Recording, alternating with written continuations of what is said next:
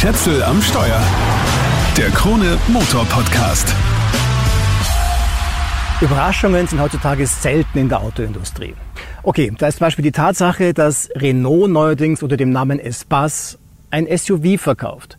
Aber die Überraschung ist da nicht das Auto an sich, weil SUVs gibt es ja schon wie Sand am Meer. Was ich meine, sind nicht Namen, sondern Autos. Peugeot sorgte schon eher für eine faktische Überraschung. Und zwar mit einer neuen Modellreihe.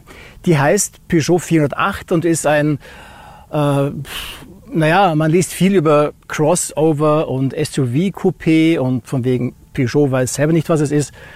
Nüchtern betrachtet ist es ein ziemlich geräumiges Fließheckmodell mit leicht erhöhter Bodenfreiheit.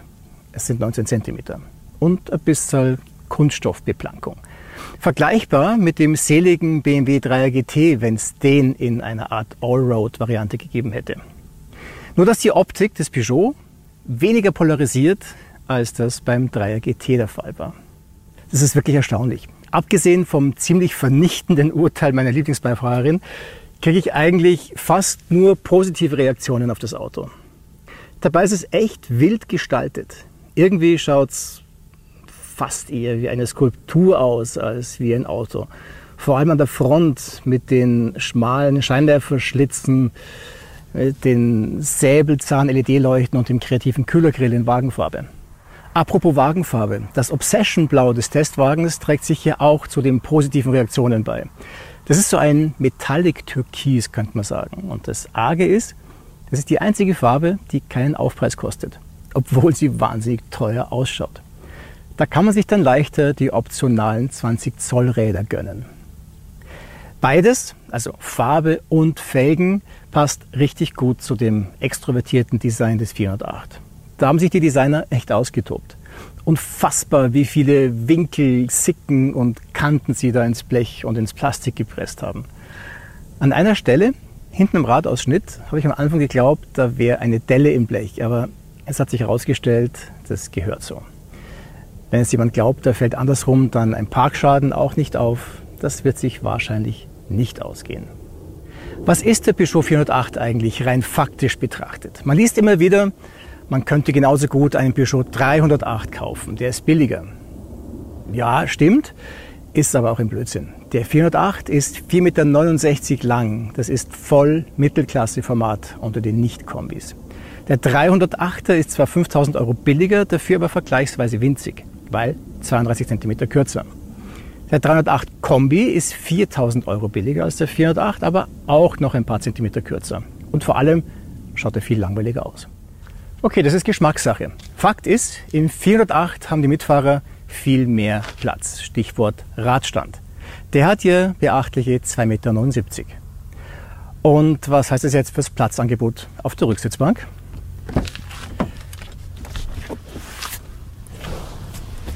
Gut, beim Einsteigen muss ich den Kopf einziehen, weil der Dachholm da sehr weit runtergezogen ist.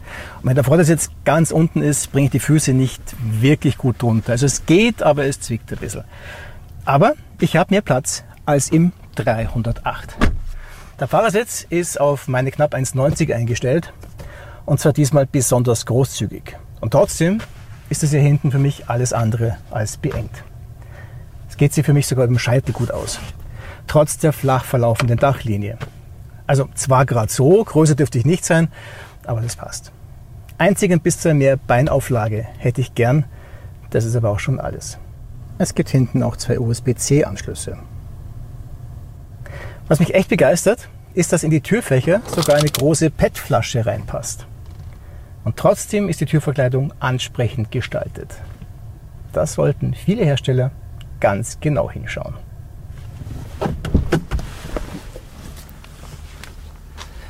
Am Kofferraum sieht man auch, dass sie mitgedacht haben. Hinter der langen Heckklappe findet man beim Plug-in-Hybrid bis zu 471 Liter Kofferraumvolumen vor. Umklappen und jetzt kommt der Clou, also der Mitdenkpunkt, kann man per Fernentriegelung. So bekommt man dann 1445 Liter. Noch eine Kleinigkeit finde ich großartig. Normalerweise hat man hinter dem Deckel vom Ladeanschluss so einen Plastikstopf mit einem Bandel dran hängt. Ziemlich lästig. Das gibt's hier nicht. Einfach Klappe auf, Stecker dran, fertig. Jetzt könnte man glauben, er hat vielleicht auch keinen Tankdeckel hinter der Tankklappe. Weit gefehlt. Er hat nicht nur einen Aufschraubtankdeckel, man muss auch noch im Innenraum, bevor man aussteigt, dran denken, die Tankklappe zu entriegeln mit einem extra Knopfball. Den Innenraum kennen wir schon vom Peugeot 308. Das ist schon alles sehr modern und stylisch. Wohnlich ist es nicht wirklich, finde ich. Aber ja, irgendwie ist man schon recht gut integriert und es hat wirklich was von einem Cockpit. Nicht nur, weil es so heißt. Konkret heißt das Peugeot iCockpit und das bedeutet, dass der Tacho oberhalb vom Lenkrad sitzt, statt dahinter. Das Lenkrad ist dafür bisschen kleiner als üblich und außerdem oben und unten abgeflacht damit man drüber schauen kann. Das ist von der Idee her nett, weil man spart sich das Head-Up-Display, aber es ist gewöhnungsbedürftig.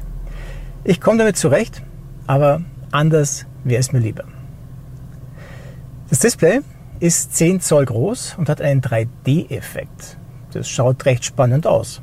Insgesamt wirkt das halt alles ein bisschen verspielt, das muss man mögen. Natürlich gibt es unterschiedliche Ansichten, also man kann sich das konfigurieren.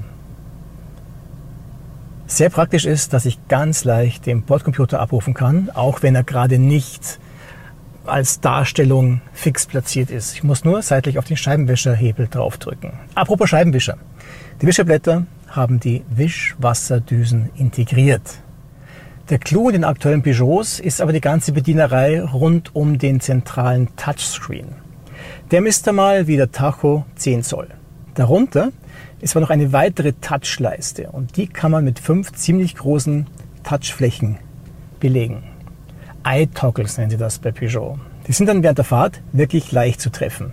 Fix links daneben ist eine extra Fläche als Home-Button und darunter gibt es noch ein paar echte Tasten. Zum Beispiel eine mit einem Autosymbol.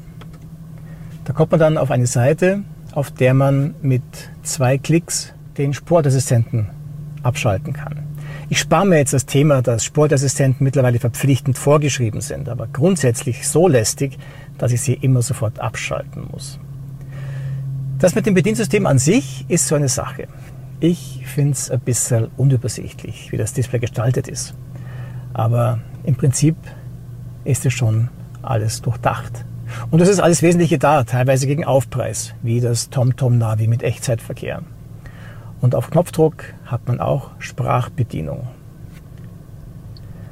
Aber in Wahrheit geht halt nichts über eine dezidierte Klimaanlagenbedienung samt Drehreglern. Nur dann wäre kein Platz für die super lässigen iToggles. Und es ist ja viel wichtiger, dass alles urlässig und super cool ist, als perfekt zu bedienen. Wenigstens gibt es einen richtigen Lautstärke-Drehregler. Der hat hier im Testwagen übrigens richtig was zu tun, weil ich hier das optionale Fokal-Soundsystem habe. Mit 12-Kanal Verstärker und 690 Watt um 750 Euro. Das verwöhnt die Ohren wie die AGR-Sitze samt Massagefunktion den Rücken. Die sind Teil des Fahrer- und Beifahrerkomfortpaket Plus um fast 3000 Euro. Wobei das geht auch billiger. Wenn man auf Ledersitze verzichten kann, sind es nur gut 1000 Euro. Sonst hat man halt die Wahl zwischen schwarzem und blauem Leder. Wobei blaues Leder, schwarze Innenausstattung passt nicht so gut zusammen. Übrigens, wer Sitzheizung will, muss auf jeden Fall eins der unterschiedlichen Komfortpakete nehmen. Die gibt es nicht einzeln. Auch die induktive Ladestation kostet extra. Apple CarPlay und Android Auto sind aber kostenlos kabellos. Viel Platz für diverse Utensilien habe ich auch. Es gibt ein Fach unter der Mittelarmlehne und einige Ablagen auf der Mittelkonsole. Ganz vorn die Ladeschale fürs Handy. Darunter ein offenes Fach samt 12 Volt und USB-C-Anschluss. Dann ist da ein zuschiebbares Fach mit zwei Cup-Holdern und noch ein kleines davor. Und es passen auch vorn große PET-Flaschen in die Türablage. Und zwar so, dass sie nicht im Weg umgehen. Da haben sie schon richtig viel richtig gemacht bei Peugeot. Sollen wir jetzt eine Runde fahren? Ich meine ja.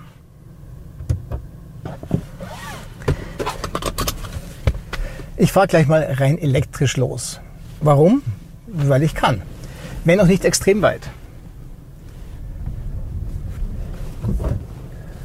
Ja, aber etwas Mühsames, wenn man rangiert, also vorwärts, rückwärts umschaltet, dauert es relativ lang, bis die Automatik den richtigen Gang gefunden hat. Das ist ein kleines bisschen lästig. Okay, die Batterie reicht immerhin für an die 50 Kilometer. Offiziell sind es 62 Kilometer. Wenn die 12,4 Kilowattstunden aufgebraucht sind und die ganze Kraft aus dem 40 Liter Truck kommt, dann muss man mit 7 Liter Verbrauch rechnen. Naja, ah auch sowas, was mir nicht wirklich taugt, ist dieser Videospielblinker. Das Aufladen des Akkus geht serienmäßig mit 3,7 kW. Gegen 400 Euro Aufpreis verdoppelt sich die Ladeleistung, also die mögliche Ladeleistung, auf 7,4 kW. Mit dem 110 PS E-Motor in der Achtgang-Automatik komme ich elektrisch einigermaßen fort vorwärts. Dafür, dass das Auto laut Typenschein fast 1,8 Tonnen wiegt. Allerdings muss ich beim Gas geben aufpassen, also mich zurückhalten, weil sonst der Verbrenner anspringt. Das ist ein 1,6 Liter Vierzylinder Benziner mit 180 PS. Ist natürlich schön, wenn man das einfach addieren könnte auf 290 PS, aber das spielt es nicht. Die Systemleistung beträgt nur 225 PS. Das Systemdrehmoment 360 Newtonmeter.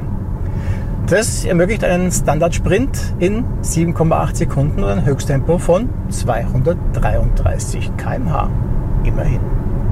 Wenn ich so entspannt dahin gleite, ist es wirklich ruhig, nicht nur im Elektromodus. Das liegt unter anderem am serienmäßigen Akustikgas. Wenn ich aber kräftiger beschleunige, dann wird der Motor schon gerne mal ein bisschen laut. Das passt dann nicht ganz so gut zum Charakter des Autos. Am besten geht er natürlich im Sportmodus. Und da kann ich dann auch übers Menü einen künstlichen extra Sport-Sound dazu aufrufen, den man dann aber nur im Sportmodus hört. Ich kann es aber auch bleiben lassen, weil man den eh fast nicht hört. Okay, also besser. Aber wirklich auffällig ist es nicht. Angetrieben werden immer nur die Vorderräder. Wer sich diesbezüglich nicht sicher ist, braucht nur bisschen Gas zu geben weil dann spürt er gleich, wie die Räder vorn anreißen. Also Antriebseinflüsse in der Lenkung sind ein Thema. Ansonsten kann man über die Lenkung nicht viel sagen. Sie ist einigermaßen direkt, wenn auch nicht so direkt, wie ich mir das mit so einem Go-Kart-Lenkradl wünschen würde. Und sie stellt nicht hundertprozentig zurück auf geradeaus. Wahnsinnig gefühlsecht ist sie nicht, aber man kann auch zielgenau und zügig durch schnelle Wechselkurven ziehen. Also kein Highlight, aber schon okay. Spaß kann man da schon haben. Der Fahrkomfort hier im Testwagen wird stark geprägt von den 20 Zoll Rädern. Die rollen ein bisschen hölzern ab. Sie kosten in der Top-Ausstattung GT übrigens 300 Euro extra. Es wäre spannend zu probieren, wie sich das mit den im GT serienmäßigen 19 Zöllern und überhaupt mit den 17 Zoll Rädern anfühlt. Also das Fahrwerk an sich scheint mir ziemlich okay. Nicht mega komfortabel, aber auch nicht total schwammig. Dafür, dass der Peugeot doch recht schwer ist und mit der Meter 50 auch recht hoch. Also einlenken ist es nicht mega direkt, sondern geht so ganz leicht verzögert. Aber es ist kein Sportwagen, das will er auch nicht sein. Ein Wort zu den Preisen. Hoch. In mehr Worten würde ich sagen, auf dem Niveau eines Dreier BMW. Also Peugeot ist da schon durchaus selbstbewusst. Ein Testwagen kostet rund 60.000 Euro. Und wohlgemerkt, es wird keine Nova fällig, weil Plug-in-Hybrid. Die Preisliste fängt beim starken Hybrid bei 52.000 Euro an, als GT bei 55.000 Euro. Es gibt ihn auch mit 180 PS Systemleistung, da spart man sich 1500 Euro. Oder noch 2000 Euro extra, weil es den auch in der Basisausstattung gibt. Der billigste Peugeot 408 kommt auf 38.000 Euro. Da kriegt man dann aber keinen Plug-in-Hybrid, sondern nur einen 1,2 Liter kleinen 130 PS Dreizylinder Benziner in Basisausstattung. Der wiegt zwar 300 Kilo weniger als die Hybride, ist aber trotzdem ein bisschen träge. Zeit für ein Fazit. Wer einfach ein günstiges Auto sucht und deswegen kein deutsches kauft, ist beim Peugeot 408 falsch. Der ist kein Schnäppchen, aber bietet was fürs Geld. Seine Optik ist so selbstbewusst wie die Preisgestaltung. Der Antrieb ist ausgereift. Schließlich kommt er in unzähligen anderen Modellen aus dem Stellantis-Konzern auch zum Einsatz. Auch im 308 und auch im 508. Genau zwischen den beiden ist der 408 angesiedelt. Von der Größe her und vom Preis. Insgesamt ist er von den dreien der pfiffigste.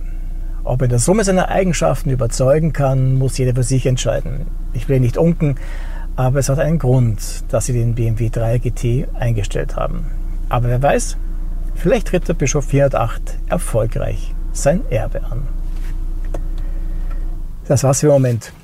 Wenn dir der Podcast gefallen hat, dann abonniert den Kanal doch bitte. Schätzel am Steuer, den Krone Motor Podcast gibt es überall da, wo es Podcasts gibt. Ciao, bis zum nächsten Mal.